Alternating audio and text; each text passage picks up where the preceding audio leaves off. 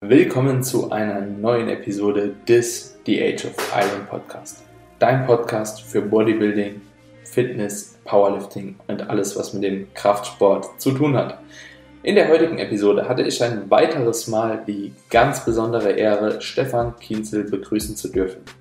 In dieser heutigen Episode sprechen wir zusammen über das Thema Ernährung. Und zwar das Thema Ernährung bei einem ambitionierten Athleten, dessen größtes Ziel tatsächlich die Erfolge auf der Bodybuilding-Bühne sind.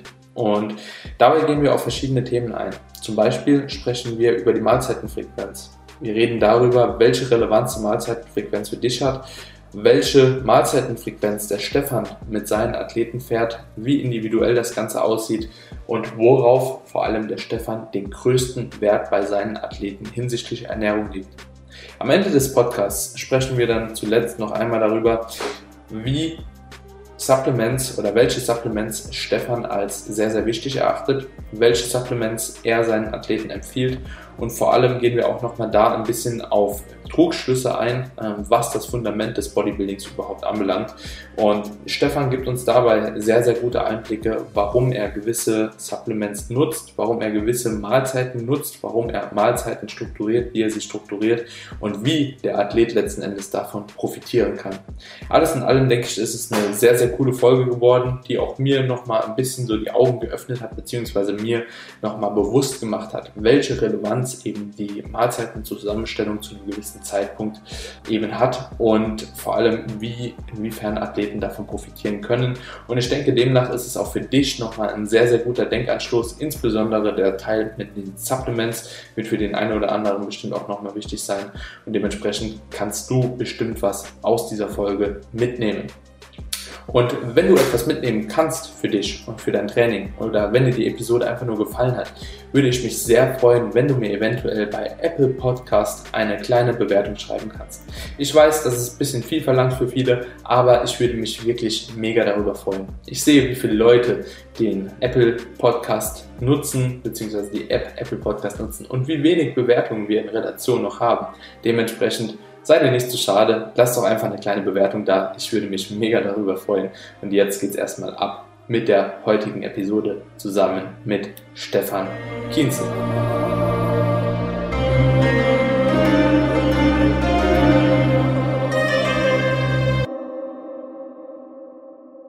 Da sind wir wieder zurück bei der nächsten Episode mit dem lieben Stefan Kienzel. Und zwar haben wir Kienzle oder Kienzel?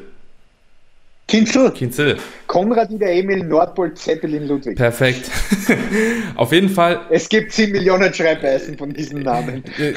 ich muss sagen, so, ich habe mir auch schwer getan, als ich es erstmal eingespeichert habe, weil da dachte ich auch nochmal so, Kinzle? Kinzel? Kinzel? ja, auf jeden Fall, Stefan, ich freue mich, dass du wieder da bist. Die erste Episode über Training die Unterschiede zwischen Enhanced, Naturalathleten, verschiedenen Trainingsweisen. War auf jeden Fall sehr aufschlussreich und ich denke, da haben einige nochmal einen guten Blick drauf bekommen, insbesondere auch von jemand, der halt eben beide Athleten kennt und ich sage auch immer so mit dem medizinischen Know-how, das du halt hast, ne, aufgrund deiner Vorausbildung, Vorstudium. Ja, wobei das, was, wobei das, was, was, was das Training betrifft, war relativ, relativ wenig das, Zusammenhang hat. Das schon, aber die Physiologie ja. hinten dran zu verstehen, wie die Muskel arbeitet, ähm, Ach so, das, das, das, ja, ja, das, das sehe ich halt oftmals bei verschiedenen Diskussionen als sehr problematisch an. Wenn beispielsweise jemand damit in Kontakt getreten ist vorher schon, Physiologie kennt, ne, Anatomie kennt und auch versteht, wie ein Muskel funktioniert, wie gewisse Grundprozesse funktionieren, das ist nochmal was anderes, wie wenn jemand da gar keine Ahnung hat und halt eben nur anekdotisch irgendwas von sich gibt. So, da, da bin ich auf jeden Fall schon froh, wenn jemand das auch die Hintergrund, das Hintergrundwissen einfach mitbringt, weil er darüber ganz anders ja, urteilen ja, kann. Ja, ich habe ich hab alles zu tausendfach zerlegt. Hm. ja, ist bestimmt auch spannend, oder? Ja, bei uns in Österreich, ich komme noch aus einer Zeit, wo, wo, wo, wo das Medizinstudium anders aufgebaut war als heute. Mhm. Bei uns so, da hat man mal ähm, relativ am Anfang des Studiums den kleinen Zizierkurs gehabt, da hat man mal vier Wochen lang nur Arme und Beine zerlegt. Mhm. Also den Arm, also liegt halt ein Arm am Tisch mhm. und ein Bein am Tisch und, und man, man schaut sich das an. Im Jahr darauf hat man dann den sogenannten großen Sezierkurs. Ähm, da seziert man jeden Muskel vom Ansprung bis äh, vom Ansatz bis zum Ursprung, jede Nervenbahn, jedes Gefäß, jedes Organ, die ganzen ähm, Hirnstrukturen bis ins kleinste Detail drei Monate lang. Okay. Krass. Äh, das gibt es heute alles nicht mhm. mehr. Das wird heute sehr, sehr komprimiert gemacht, nicht mehr selbst handwerklich gemacht. Mhm. Ich habe dann noch das, das Vergnügen gehabt oder, oder, oder ja, Vergnügen passt schon. Ähm, und es war die lehrreichste Zeit meines Lebens, ähm, dass ich auch drei Monate auf der Pathologie im AKH gearbeitet habe und obduziert habe und halt einfach geschaut habe, warum die gestorben sind. Hm. Das war natürlich für den physiologisch-pathologischen Zusammenhang ganz, ganz eine wesentliche Rolle, wobei trainingsphysiologisch sicher Anatomie und, und das, das, das Sezieren der Körperstrukturen und der Prä das Präparieren, muss man ja sagen, mhm. der Körperstrukturen, das sicher ähm, mehr gebraucht hat. Ja, aber das ist krass. Also da habt ihr quasi von einem Toten einfach einen Arm liegen gehabt und mhm. der, den habt ihr dann auseinandergebutzelt. Genau, naja, beziehungsweise präparieren nennt sich das Ganze. Also im Endeffekt haben wir das gemacht, was der Günther von Hagens im Körperwelt macht. Okay. So haben wir das hergerichtet. Mhm. Okay. Ah, Ach so. Sämtliche Strukturen ja. rauspräparieren. Ja, ja, ja. Und also, dass es da ist und dann im Endeffekt auch abgetragen bis zum Schluss dann nur mehr der Knochen da war. Mhm. Aber man schaut sich dann halt wirklich an, wo setzt der Muskel an, wo ist der Ursprung, mhm. in welchem Sulkus verläuft der Nervenbahn, wie ist das Gefäß, wie teilt sich das auf, wie sind die Nährversorgungen, die Innovationen, wie ähm, ist die Gefäßversorgung aufgebaut. Mhm. Das heißt, du schaust da live alles im kleinsten Detail an und kriegst dann auch schon sehr viel, sehr früh ein Gespür für Individualität und sitzt das halt nicht immer alles gut verlaufen wie es im Lehrbuch steht. Ja. ja, das ist ziemlich interessant. Also wäre auch für mich interessant gewesen. Ich bin ja auch selbst Physiotherapeut, ähm, aber wir haben das in der, der Ausbildung dann auch quasi nicht gemacht. Ne? Da hatten wir natürlich unser Skelett irgendwo stehen gehabt und dann hast du mit Bändern versucht, da, ja, okay, Ursprung da und Ansatz da, aber in der Realität, insbesondere auch wenn man halt eben mal ein paar Bilder oder ein paar Videos gesehen hat, wie es live aussieht, ist dann doch schon nochmal was anderes und dass der Ursprung dann halt eben nicht immer genau da ist, wo man ihn erwartet und auch der Verlauf vielleicht ein bisschen anders ist das ist dann doch schon nochmal interessant und ich glaube, das ist auch so ein kleines Problem, was halt eben viele haben, die in dem Bereich tätig sind, dass sie halt immer noch in diesem Irrglauben sind, dass das halt immer so sein muss, genau. Ne? Und das ist aber ja, naja, ist ein anderes Thema. Auf jeden Fall mega interessant, dass ihr das damals noch so gemacht habt. Wäre ich auch froh drum gewesen, glaube ich. Also, weil es mich auch mega interessiert, Anatomie. Ähm, Finde das einfach sehr, sehr spannend. Aber wie gesagt, gibt es bei, gibt's, gibt's bei uns in Österreich in dieser Form nicht mehr ja. seit Schade. zehn Jahren oder so. Ja, schade. Aber ich, ich bin ja schon alt, ich habe Medizin studiert zwischen 1999 und 2004. Ja. Das ist schon Zeit her. Ja. Obwohl, aber so ewig jetzt auch nicht, ne? Also es ist noch greifbar. Naja, im Wirklich sind 20 Jahre. Ja, ja. ja. Stefan, ich wollte mit dir heute in der Folge über das Thema Ernährung sprechen. Und zwar weiß ich von dir aus verschiedenen YouTube-Videos, dass du da auch sehr stark auf gewisse Basics setzt und da halt eben auch dran festhältst. Wie sieht für dich mal einfach so grob gesagt ein grober Plan aus, von morgens bis mittags, abends, Snacks, Pre-Workout, Intra-Workout, Post-Workout, was gegeben sein muss. Natürlich kann man das jetzt äh, mit verschiedenen Lebensmitteln nochmal genau beschreiben, aber mir geht's primär drum, äh, einfach mal zu sehen, okay, was sollte oder wie verteilst du gewisse Makronährstoffe über den Tag vom Timing her? Und ich denke, dann kann man das natürlich ja auch auf große Athleten, schwere Athleten nochmal individualisieren und auf kleine, leichte bestimmt auch nochmal. Ähm, ich denke, da gibt es auch große Unterschiede, was die, die, die, die Menge an Nahrung anbelangt. Ne? Es gibt bestimmt Leute, die du hast, die mit 10.000 Kalorien arbeiten, 8.000 vielleicht und andere halt eben nur mit zweieinhalb oder so. Erstmal hast du da ein gewisses Grundprinzip, wo du sagst, okay, da schicke ich alle meine Athleten entlang oder ja, also, oder ist das. Das, Ste das Stefan-Gerüst wird, oder das klassische Stefan-Gerüst würde ich einmal so aufbauen, dass ich ein Fan von vielen Mahlzeiten bin. Mhm. Und ich bin ein Fan, wenn es jetzt nicht um eine Diät geht, ja, ja. von ausgeglichener Mahlzeit. Bei mir schauen eigentlich Makronährstoffverteilungen bis auf die letzte Mahlzeit vor dem Schlafengehen, die in 90 Prozent der Fälle Fetteiweiß ist, mhm. außer bei ganz, ganz kleinen Athleten auch Kohlenhydrate mhm. beinhaltet, ähm, sind bei mir eigentlich alle Mahlzeiten in einer relativ gleichen Nährstoffverteilung. Okay, ja. einfach ausgedrückt, ja, ja. das ganze Bad, sagen wir zwei Teile Kohlenhydrate, ein Teil Eiweiß. Ja, ja, okay. Immer da. Ja. Weil alle Mahlzeiten, alle Mahlzeiten relativ ähnlich. Das nächste Stefan Basic ist, ist, dass rund ums Training herum schnellverdauliche Kohlenhydrate sind mhm. ja, und sonst eher komplexere. Mhm. Fett, Eiweiß als letzte Mahlzeit haben wir schon gesagt. Warum, warum? Das ist das Basisgerüst. Ja, wa, wa, warum setzt du als letzte Mahlzeit gezielt Fett und Eiweiß? ähm, langsamere Verdauung, schöner Aminosäurestrom über die Nacht und eventuell die natürliche ähm, Wachstumshormonausschüttung, die begünstigt ist ohne einen Insulinpeak vorher. Okay, das ist interessant, weil ich, es ist ja auch so, dass sich Kohlenhydrate, aber ja, okay, du sagst, du arbeitest mit einer relativ großen Mahlzeitenfrequenz, dann werden das wahrscheinlich irgendwo zwischen 5 und 8 sein, oder? Nehme ich einfach mal an, mhm, ungefähr. So ungefähr, genau. Okay, genau. Ja, dann, dann wird man wahrscheinlich auch relativ zeitnah vor der letzten Mahlzeit auch nochmal bestimmt irgendwann ein paar Kohlenhydrate gehabt haben. Ähm, das Ding ist. Sicherheit, ja. Warum ich drauf zu sprechen komme, ist ja, dass viele Leute das sogar so approachen, dass man Kohlenhydrate vorm Schlafen gehen isst. Persönlich mag es auch relativ gerne, weil ich da einfach besser einschlafe. Also Kohlenhydrate ja, wirken sich ja doch schon positiv auf den Schlaf aus ähm, bei vielen Leuten wenn es eben nicht in einem Übermaß betrieben wird. Ne? Ich, ich, ich, ich sagen 50-50. Ja, ja. Und ich bin aber auch ein Fan davon, Fett auf jeden Fall auch vorm Schlafengehen zu timen, einfach wegen der Verdauung, dass die Verdauung so ein bisschen verlangsamt wird und man halt eben eventuell von gewissen Makronährstoffen über die Nacht hinweg noch profitieren kann. Also das ist dann ja auch so dein Grundgedanke. Wenn du jetzt äh, dich auf das Training beziehst, intra beziehungsweise Pre-, Intra- und Post-Workout. Würdest du in Pre-Workout genauso gestalten wie in Post-Workout oder gibt es da nochmal so ein paar Unterschiede, auf die du dabei achtest? Die, die, die Kohlenhydratquelle beim Post-Workout ist noch aggressiver als beim Pre-Workout. Okay. Und wie timest du das? Ungefähr zeitlich? Ähm, Pre-Workout ist je nach Verdauung zwischen, sagen wir mal, zwei Stunden und einer Stunde. Manche mhm. Leute fühlen, fühlen, sich wohl mit einer Stunde. Post-Workout ist innerhalb von einer halben Stunde nach dem Training. Okay, ja. Interessant auf jeden Fall. Und bei mir gibt es in 90, bei mir gibt's in 90 Prozent der Fälle immer Intracarbs. Ja. Und das eigentlich schon seit Ewigkeiten. Mhm. Ja, bin ich auch ein Fan davon. Arbeitest du auch damit in der Diät? Mit Intracarbs? Eigentlich bis zum Wettkampf nahezu dazu. Ja, perfekt. Und wie, wie gestaltest du das von der Menge her? Also hängt natürlich auch nochmal ein bisschen ähm, auf. Relativ. Hängt, hängt, vom, hängt, vom, hängt vom Athleten ab, muss auch nicht viel sein, aber ich würde jetzt sagen, im Bereich zwischen 30 und 75 Gramm Kohlenhydrate. Ja, also auch in Form von Clusterdextrin, Maltodextrin.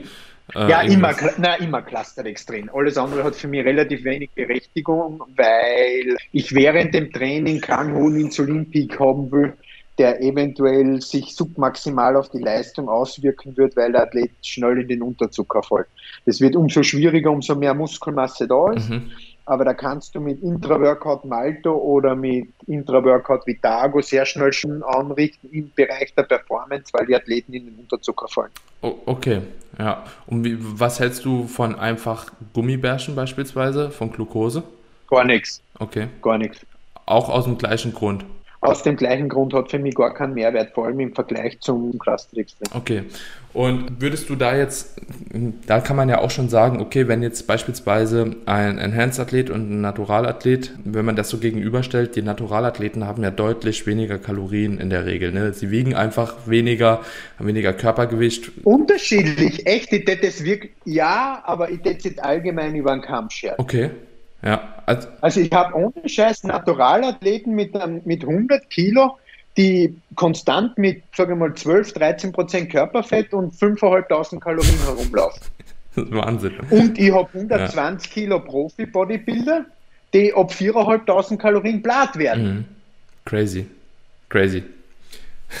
also das ist wirklich verrückt, ne? Ich also ich bin, ich bin sehr, zum Beispiel heute hat mir ein 19-jähriger Naturalathlet von mir geschrieben, der warte mal, lass mich schauen, ich weiß es jetzt nicht auswendig, ich glaube Körpergewicht 98 Kilo, glaube ich, damit man mhm. kleine Tachlis sind. Ja, ja. Also morgen Coach, mein Gewicht sinkt wieder, ich habe derzeit 98 Kilo. Ja.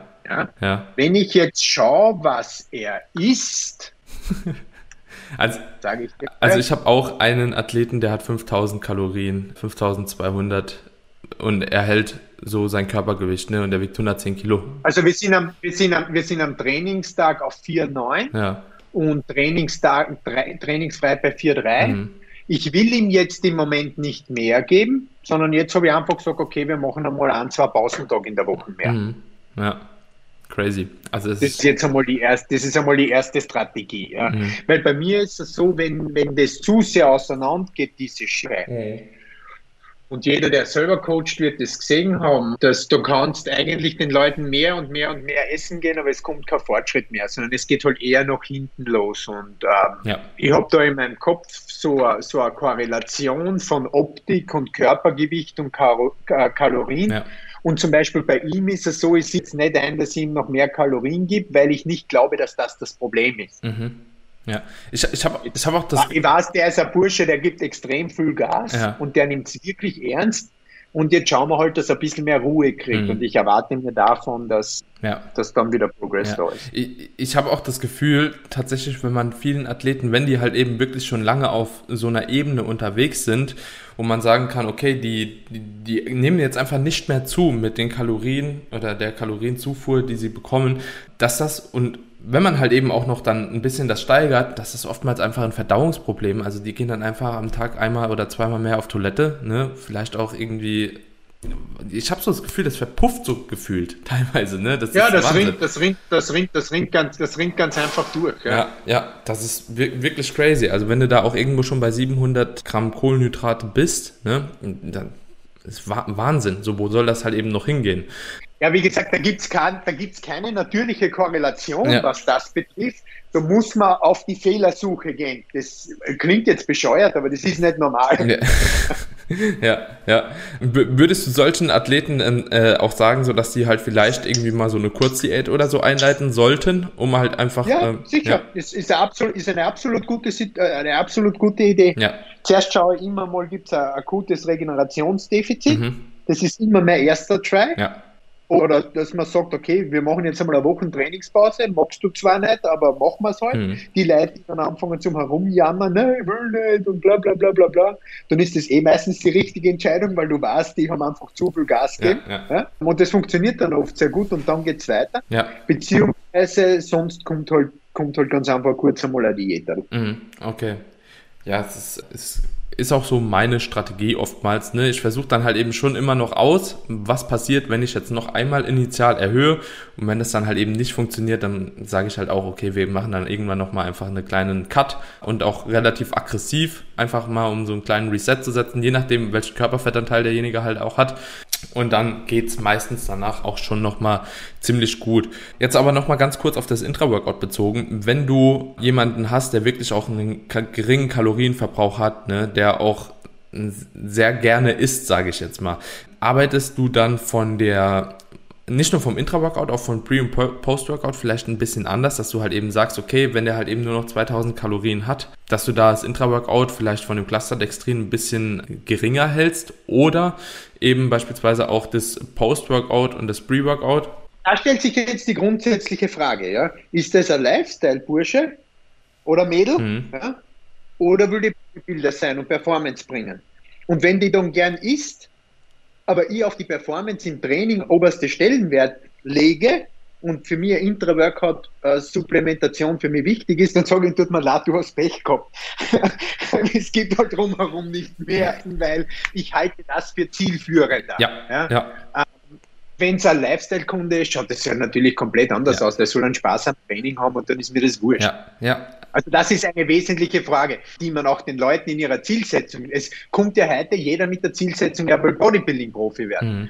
Mhm. Und wenn er mit der Zielsetzung, er will Bodybuilding-Profi werden, kommt, dann, Ronnie Coleman hat es immer toll gesagt, everyone wants to be a bodybuilder, but nobody wants to lift that as heavy weight. Mhm. Und ähnlich ist es halt heute auch noch immer. Es sind halt ganz einfach Sachen, die gehen weit über die Spaßgrenze hinaus. Mhm. Und wenn ich halt einen scheiß Stoffwechsel habe, muss ich schauen, dass das Training so effektiv und so gut wie möglich funktioniert. Und wenn, natürlich kann es auch sein, dass eine Intra-Workout-Supplementation für Leute nicht gut ist. Ich sage jetzt einmal, bei einem von zehn ist geschickter, da drinnen Wasser zu trinken. Das ist aber seltener der Fall. Ja. ja. Aber ich werde immer versuchen, diese Peri-Workout Nutrition als Eckpfeiler in meiner, nennen wir so, performanceorientierten äh, Diät zu haben. Ja, also bin ich voll bei dir. Also ich gebe es den meisten Leuten auch mit. Also das Ding ist, wenn du halt irgendwann beispielsweise als Frau kurz vorm Wettkampf halt gar nicht mehr die Möglichkeit hast, überhaupt Kohlenhydrate groß zu konsumieren, weil du halt einfach so einen geringen Kalorienverbrauch hast und natürlich trotzdem noch abnehmen musst, dann lasse ich es irgendwann weg. Aber grundsätzlich bei männlichen Athleten versuche ich auf jeden Fall weiterhin äh, damit zu arbeiten. Und ich habe auch sehr, sehr gute Erfahrungen persönlich gemacht. Also ich kann das genauso bestätigen, wie du auch sagst, so, dass die Trainingsperformance da einfach an Punkt Nummer eins ist und insbesondere in der Diät, wo halt eben Muskelverlust dann doch tendenziell näher ist, sollte man halt eben meiner Meinung nach auch sowieso einen größeren Fokus noch auf die Trainingsperformance setzen, weil wenn du halt eben einen Einbußen in der Trainingsleistung hast, ähm, ja, dann wirst du auf jeden Fall größere Nachteile haben, wie wenn du die Kohlenhydrate ja nicht im Training konsumierst. Ne? Ja. So ist es. Das ist halt einfach dann, was möchte ich und danach und danach geht man dann. Ja. Also ich bin aber nicht so stur, dass ich dann hergehe und sage meinem Lifestyle-Kunden, das muss ja. sein. Ich bin nur stur bei ihm, der, der hohe Ziele hat. Ja. Die, da müssen dann auch die Maßnahmen dementsprechend ähm, umgesetzt werden. Das muss jeder einfach für sich selber entscheiden. Ja. Und diese Frage stelle ich dann halt auch. Was möchtest du? Ja.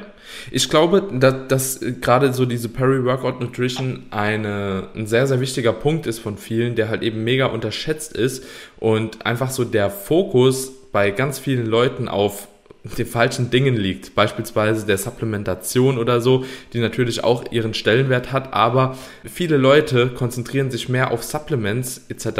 als auf eben diese Basics, so hartes Training und natürlich auch in dem Moment ein perfekt abgestimmtes Mahlzeitentiming, weil ich finde einfach so diese Nutrition um das Training herum ist wirklich einfach so essentiell. So, das ist wirklich für mich ja, ähm, der Schlüsselfaktor so und alles andere sollte halt irgendwo auch ins Leben so ein bisschen fittable sein, sage ich mal, je nachdem, was du halt eben arbeitest und so weiter und so fort, dass es passt, aber da muss es halt stimmen. Gibt es so gewisse Supplements, wo du jetzt sagst, die sollte jeder nehmen? Weil ich sehe oftmals, dass halt eben meiner Meinung nach die falschen Supplements ein bisschen gegriffen werden von vielen Personen. Was wäre so ein Standard-Supplement-Stack, den du grundsätzlich erstmal jedem empfehlen kannst und natürlich von da ausgehend kann man das nochmal individualisieren auf den jeweiligen Athleten. Aber weißt du, das kommt, das kommt immer darauf an, was zählt man dazu. Wenn ich es jetzt ganz grob umreiß, ist natürlich für mich ein gutes Protein. Hm. Wenn man das jetzt zu Supplementen, ja, ja, genau, zur Ernährung ja. zählt, das, das, das Allerwichtigste. Ja. Ja. Das zweite ist für mich wirklich ganz ehrlich eine perfekte Intra-Workout-Supplementation, mhm. die halt ähm, als Basis Clustered Extreme mit EASIS, in besserer Version Clustered Extreme mit Pepto Pro und in hochwertiger Option, so wie das Vario Intra Clustered Extreme mit Pepto Pro, ähm, mit Glutabet zur Hydrierung, mit anderen Substanzen, die der Laktat abpuffern, mit enzymatischen Inhibitoren, die die NOx-Produktion weiter aufrechterhalten, also eine Ergänzung allem dessen, was man sonst supplementtechnisch mhm. tut. Als drittes sage ich dann, wo ich nach wie vor ein ganz großer Fan davon bin, ist äh, Glutamin in der Früh nüchtern äh, zur Hydrierung in der Verdauung. Ganz, ganz eine wesentliche, ganz tolle Sache. Das haben wir als drittes dann machen wir, um die entzündlichen Prozesse und eine gesunde Fettsäurenbilanz zu haben, ähm, Omega. Mhm. Ja, das sind so die Must-Haves. Dann finde ich natürlich Kreatin toll, mhm. braucht man nicht darüber diskutieren. Ich finde Beta-Alanin äh, großartig äh, zur Laktatabpufferung. Das sind so die Basics. Und wenn man das dann erweitert, bin ich, bin ich ähm, ein großer Kurkumin-Fan, mhm. wenn die Qualität passt. Ja. Okay. Ja. Also, dann sind wir irgendwann einmal bei einem Pump-Booster, aber viel mehr braucht es auch nicht zu krieg sein. Ja, und, und, und so Zink, Magnesium in die Richtung? Hm. Magnesium, sorry. Magnesium gehört zu die Top 3. Mhm. Also Magnesium gehört auf die, auf die gleiche auf die gleiche Stufe wie Omega. Mhm. Und ein gutes Multivitaminprodukt, das eine Basissupplementierung bei den meisten Leuten ist und da ist eigentlich schon genug Zink drinnen immer. Mhm. Also eine Zinkunterversorgung heutzutage schwierig. Also mhm. ich würde nicht auf die Idee kommen, Zink extra zur Multivitamin noch zu geben, weil zwischen 30 und 50 Milligramm Zink hat jeder bald einmal und mehr muss auch nicht sein. Mhm. Ja. Ich, ich, ich meine, so die Richtlinien für eine Supplementation sind doch irgendwo bei 17,5 Milligramm Zink oder so. Das ist schon relativ wenig. Und ich denke auch, dass man es über die Nahrung bekommen kann. Man sollte halt eben auch ein bisschen gucken, so Veganer vielleicht, ähm, ja, die werden es da bei Zink auch ein bisschen schwerer haben. Also muss man immer gucken, wie so seine Ernährungsform ist. Aber wenn man sich ausgewogen ernährt, sage ich mal, ist man in der Regel auch schon gut aufgestellt damit. Welchen, welche Relevanz hat für dich ein Pump Booster? weil du den jetzt nochmal aufgegriffen hast, auch als wichtiges Supplement? Ich finde es halt aufgrund der NOx-Produktion, mhm. der Gefäßerweiterung, der, des Nährstofftransports während dem Training halt eine echte positive Sache. Mhm. Also ich mag Steam Booster zum Beispiel gar nicht. Ja, ja. Aber der Pump Booster im Zusammenhang mit, also wenn ich jetzt diese, diese Supplementation ums Workout herum nehme und der Pump Booster in Kombination mit einem, mit einem guten Intra-Workout Supplement ist schon eine, schon eine geile Kombination, wo ich halt einfach den Blutfluss besser mache, die Hydrierung besser mache. Wir dürfen nicht vergessen, eine Hydrierung der Muskulatur ist leistungsbestimmend, ein extrem unterschätzter Faktor. Und da kann ein gut formulierter Pumpbooster halt wirklich großartige Leistung bringen. Hm. Also viel wesentlicher und viel wichtiger als irgendein Stimschas, ja. den in Wirklichkeit kein, kein Mensch braucht. Ja. Also ich bin auch ein sehr, sehr großer Fan von Pump Booster. Ich hätte das sogar in die Top 5, glaube ich, reingeholt, weil ich einfach auch der Meinung Ja, bei mir war es so knapp, bei mir war es so knapp an der Kippe, ich glaube, sechsten mm, oder so. Genau, genau, ja. Weil ich einfach der Meinung bin, auch so immer, wenn ich einen Pump Booster nehme, so ich habe halt eine bessere muskuläre Ansteuerung. Das ist mir halt eben super wichtig. Jetzt neben den ganzen positiven Effekten, wo, den der Pump halt eben noch mitbringt, auch so Citrullin etc. ist ja auch nochmal regenerationsfördernd und so. Das sind ja auch alles so es, genau. positive Eigenschaften, aber vor allem halt eben, weil die Mind-Muscle-Connection einfach deutlich besser ist. Und wenn ich dann halt eben wirklich muskuläre Schwächen habe, beispielsweise jemand kann einen Lat nicht ansteuern oder irgendwie da Probleme hat, da kann halt ein Pump-Booster extreme Vorteile mit sich bringen. Und äh, das sage ich auch immer, versuch's auf jeden Fall mal damit. Und ich habe eigentlich mittlerweile vor jedem Training einen Pump-Booster drin. So, ähm, das ist für mich mittlerweile eigentlich so ein Standard-Stack. Äh, genauso auch ein Intra-Workout ist für mich auch ziemlich essentiell. Und dementsprechend sind wir da, glaube ich, auch schon relativ gleich aufgestellt. Wie wichtig siehst du die Relevanz von beispielsweise so Vitamin D3, K2, ja, Omega-3 Multivitamin? Ähm, okay. Also Omega habe ich ja bei ja, ja, Top dabei gesagt, ja. einfach um die entzündlichen Prozesse im Körper zu regulieren, vor allem wenn du so alter Mensch wie ich bist, wo es mittlerweile schon überall zwickt. Hm. hm. ähm, Vitamin D3 kann super, super essentiell sein und alles großartig machen, ist aber trotzdem was, was ich, was ich, was ich gerne mal mit einem Blutbild anschaue, wo ist man zu Hause. Mhm. Okay, also würdest du auch gar nicht sagen, so standardgemäß einfach mal feuerfrei. Was das ist schwierig. Ich habe jetzt einfach immer wieder Kunden gehabt, die das feuerfrei, so feuerfrei genommen haben und dann halt irgendwo bei einer kompletten Übersupplementation Krass. gelandet sind. Und das ist beim Vitamin D auch nicht Sinn der Sache, hm. weil ja, es ja. halt Auswirkungen auf die Kalzifizierung der Knochen ja. hat. Muss man jetzt nicht unbetreiben. Ja, ja. Da muss du halt vorsichtig sein. Insbesondere ist es auch fettlöslich, das ist dann auch sowieso nochmal so eine Sache. Ja, ich, ich finde es interessant bei Vitamin D3. Ich glaube, viele reagieren da tatsächlich gut drauf und andere wiederum gar nicht. Also ich nehme aktuell tatsächlich 10.000 internationale Einheiten am Tag, weil ich mit 5.000 immer noch in der Unterdosierung war. Das ist, das ist ja, aber das, das, kommt, das, ja. kommt total das kommt halt total oft vor. Hm. zum Teil oft ein bisschen mit dem zusammen, ja. mit der Resorptionsqualität ja. und, und, und, und. Ja, crazy. Alright, Stefan. Ich denke, wir haben hier nochmal extrem viele Informationen jetzt aufgesammelt. Ich glaube, das ist so eine Folge, die kann man halt eben jedem grundsätzlich mal empfehlen. Die Basics, ne? Die Basics, einfach mal einen Überblick zu bekommen, wie sollte man sich denn ungefähr ernähren, worauf kommt es wirklich an. Und alles, was tiefgründiger geht, da muss man sowieso nochmal separat reingehen. Ich danke dir auf jeden Fall, dass du da warst, dass du auch nochmal so gut die Gerne. Seiten beleuchten konntest hinsichtlich, wie das ist natural und wie das ist, wenn man halt eben unterstützt unterwegs ist und dass da vielleicht dann doch in der Ernährung gar nicht so viel Diskrepanzen sind. Bei der Supplementation wird es wahrscheinlich noch mal ein bisschen extremer, je nachdem, was man da supplementiert, Na, oder? Äh, also natürlich spielen, natürlich spielen Health Subs beim, beim supplementierten Athleten eine viel größere Rolle oder sollten eine größere Rolle mhm. spielen. Ja, so Sachen wie Citrus Bergamot, genau, ja. damit ja positive Auswirkungen auf den HDL-Cholesterinspiegel habe ich jetzt mhm. als, als, als, Beispiel, was sehr, sehr gut funktioniert. Mhm. Aber in der Basissupplementierung schränken Sie jetzt, also die Unterschiede sind wirklich marginaler und kleiner, als die Leute dort draußen glauben. Mhm. Und wenn ich jetzt so, so, so ein bisschen was Gemeines sagen darf mhm. und sagen will, dann ist es bei den versuchen Naturalathleten oder auch Naturalcoaches total oft das Rad neu zu erfinden und es spezifisch anders zu machen wie, wie, wie supplementierte Athleten. Ich persönlich, ist jetzt meine persönliche Meinung, halte das für einen kompletten Schwachsinn. Hm. Also ich, ich glaube tatsächlich so, dass Naturale viel weniger supplementieren, wenn ich ehrlich bin. So, da, da sehe ich immer mehr die Beobachtung, dass halt eben so die Basics gesetzt werden. Wie gesagt, so mit äh, Omega-3, Vitamin D3, K2, vielleicht ein bisschen Citrullin noch. Aber ansonsten glaube ich, dass das relativ niedrig gehalten wird. Ich denke, das ist auch einfach so dem zu schulden, dass man natürlich irgendwo auch versucht, ähm, mit dem geringsten Aufwand das meiste rauszuholen und sich da ein bisschen mehr so auf die Gesundheit allgemein bezieht, ne? während halt eben äh, unterstützte Athleten, glaube ich, dann doch halt eben auch durch die äh, andere Supplementation, ne, das Superkreatin etc., dass die dann natürlich noch andere Sachen halt eben zusätzlich supplementieren. wobei, wobei lustigerweise, ich kenne es umgekehrt. Echt? Okay. Also ja, ich habe aber auch schon, ich habe letztens hab ich eine Nachricht bekommen, das war ganz witzig.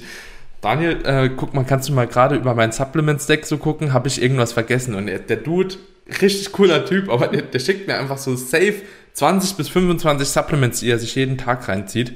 Und ich denke so, Bam. Bro, wow, also ich nehme ungefähr die Hälfte, wenn überhaupt, so, ne? Und, und er so, wie, du nimmst das nicht, das nicht, das nicht. Ich so, ja, aber warum nimmst du es dann? Und wenn da halt eben dann keine, keine gute Begründung mehr kommt, warum er es überhaupt nimmt, ne? Oder sich halt eben diese Begründungen in der Supplement oder die Wirkung von Supplements halt auch sowieso extrem überschneiden, ja, dann sage ich auch immer so, spar dir doch dein Geld und hol dir einfach einen guten Coach mal, der dich auch einfach so ein bisschen da durchleitet, weil ich glaube, mit einem guten Coach wäre sich da oftmals einfach geholfen, sage ich mal. Ja. Ja, voll. Dass man das Ganze nicht übertreibt. Aber ich glaube, Stefan, ganz ehrlich, das ist genauso wie mit dem Training, mit dieser sturen Schwarz-Weiß-Sicht bei Natural und Enhanced. Ich finde das auch immer so ein bisschen doof, da so eine Grenze zu ziehen. Ich glaube, es gibt sowohl als auch. Ne? Also ich kenne extrem viele Open-Minded Enhanced-Athleten, aber auch genauso Naturalathleten und ich glaube, das ist, das bedarf es auch einfach. Ne? Dass man einfach nicht so schwarz-weiß denkt und äh, damit halt eben so durch die, so die, durch die aktuelle Situation geht, sondern einfach mal offen ist auch für neue Ansätze. Und ja, also ich sehe da, glaube ich, aber aktuell auch ziemlich positiven Trend, wenn ich ehrlich bin, dass das schon deutlich besser wurde. Und wenn es zum Abschluss noch einmal sagen kann, auch anknüpfend an die letzten Folge, für alle da draußen, habt Geduld probiert die Sachen einfach aus, habt Mut, probiert die Sachen aus, behaltet es einmal bei und objektiviert das, was ihr tut und verwendet eure Zeit darin, die Sachen zu machen, anstatt immer wieder einfach nur nachzudenken, wie man es besser machen kann. Ja, ja, ja. Äh, ist es so wichtig, es, es hört sich halt so einfach an, aber es ist so von so großer Bedeutung. Wahnsinn. Stefan, ich danke dir, dass du da warst. Ähm, hat mir sehr gefallen, wenn die Leute dich finden möchten. Bo super, super cool, ja. Boss of Outlaw auf Instagram und Stefan Kienzel mhm. auf YouTube. Und ich packe nochmal alles in die Show Notes. Würde mich freuen, wenn wir vielleicht irgendwann nochmal eine Folge abdrehen können. War sehr, sehr cool. Gerne. Und Stefan, wir hören uns. Bis dann. Macht es gut da draußen. Baba. Ciao, ciao. Vielen lieben Dank, dass du den Podcast hier bis zum Ende durchgehört hast und immer noch weiterhin mit am Start bist. Ich hoffe, die Folge zusammen mit Stefan über Ernährung, über Mahlzeiten-Timing und über Pre-, Post- und Intron Workout Nutrition sowie Supplements hat dir gefallen. Ich glaube, wir sind auf viele wichtige Punkte, viele essentielle Punkte eingegangen, die du in deinen Ernährung oder in deine Ernährung mit integrieren kannst und von denen du auf alle Fälle auch langfristig profitieren kannst. Wenn dir die Episode gefallen hat, du etwas mitnehmen konntest für dich, dann würde es mich sehr freuen, wenn du den Podcast abonnierst. kleines Abo da lässt bei Apple Podcast, Spotify, Deezer, wo auch immer du den Podcast hörst, sodass du keine Folge mehr verpasst. Und ansonsten hören wir uns bestimmt in der nächsten Episode. Ich wünsche dir noch einen wunderschönen Tag, egal was du gerade machst. Dein Daniel.